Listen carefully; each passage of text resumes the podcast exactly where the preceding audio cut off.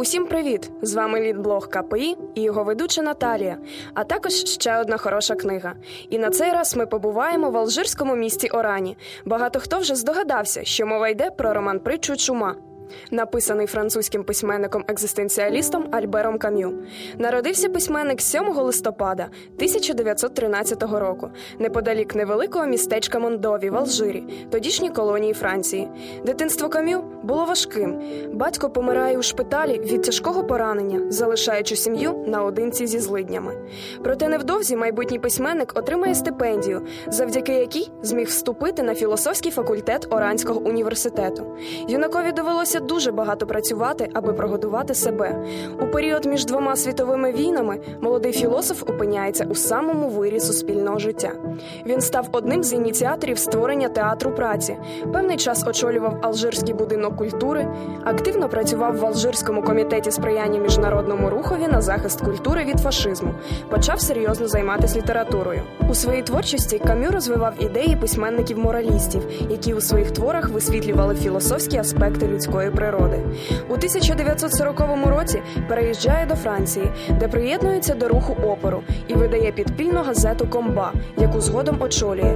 Після захоплення Франції Німеччиною Камю пише своє дебютне есе Міф про Сізіфа, яке вийшло друком у 1941 році.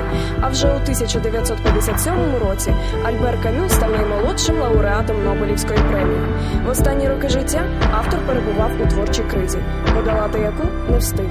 Його життя обірвала автомобільна катастрофа 4 січня 1960 року. Головною книгою про фашизм став роман Чума, у якому письменник прагнув за допомогою алегоричного образу чуми відтворити атмосферу задухи та небезпеку, яку приніс фашизм.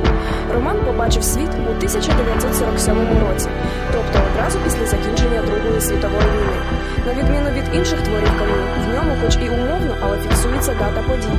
Тож автор свідомо прагне виникнення читача асоціації з часами війни та окупацією Франції нацистами. В образі чуми зазначав письменник. Я хотів передати ту атмосферу задухи, у якій ми скніли, ту атмосферу загрози та вигнання, у якій ми змушені були жити. Водночас я прагнув поширити це тлумачення на буття в цілому. Як справжній митець, він досягав цієї ідеологічної мети створенням не сухої наукової побудови, а високохудожнього тексту.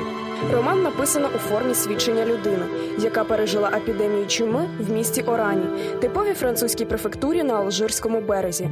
Оран це місто посеред голого плато, посірілий від пилу, потворний і бездушний. Жителі Орану замкнені від малого до великого в кріпосній огорожі, лицем до лиця зі смертельною небезпекою. Тут всі жертви. Зараза наздоганяє всіх без розбору: злочинців і праведників, дітей і старих, малодушних і мужніх. При прочитанні я задавалась питанням: а чому саме чума? Адже чума це загроза середньовічних міст в 20 столітті, начебто зжита. Хроніка Роману досить точно датована, і чума тут бачиться як майже неймовірний, малоправдоподібний медичний випадок. Кам'ю не був би кам'ю, якби було все просто так, художній образ. Тут слово чума обростає незвичайними значеннями і виявляється надзвичайно багатогранно. Чума не тільки хвороба, зла стихія, а й ницість суспільства, фанатизм церкви політичних сект. Суспільство влаштоване зовсім погано, так як і спроби зі зброєю в руках перебудувати його заново. І чума обрана камінь не випадково, адже її мікроби досі живі. Щорічно кількість хворих чумою становить близько 2,5 тисячі чоловік. І до пори до часу тримає у затишку. Іноді дає спалахи, але ніколи не зникає зовсім.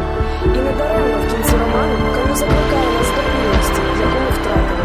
Адже уран до появи перших ознак чуми це і є наші сонні будні, царство рутини, де люди перебувають у невіданні. Кам'ю застерігає нас від зачумленого розуму, основною з причин якого є неосвіченість. Зло, що існує у світі, майже завжди результат невігластва, і будь-яка добра воля може заподіяти стільки ж шкоди, що і зла, якщо тільки ця добра воля недостатньо освічена. Причому найстрашнішим пороком є незнання, яке вважає, що йому все відомо. Не дивлячись на цю сіру картину людського життя, чума здається досить оптимістичним твором. Тут Кам'ю шукає сенс існування посеред нісенітниці буття і знаходить.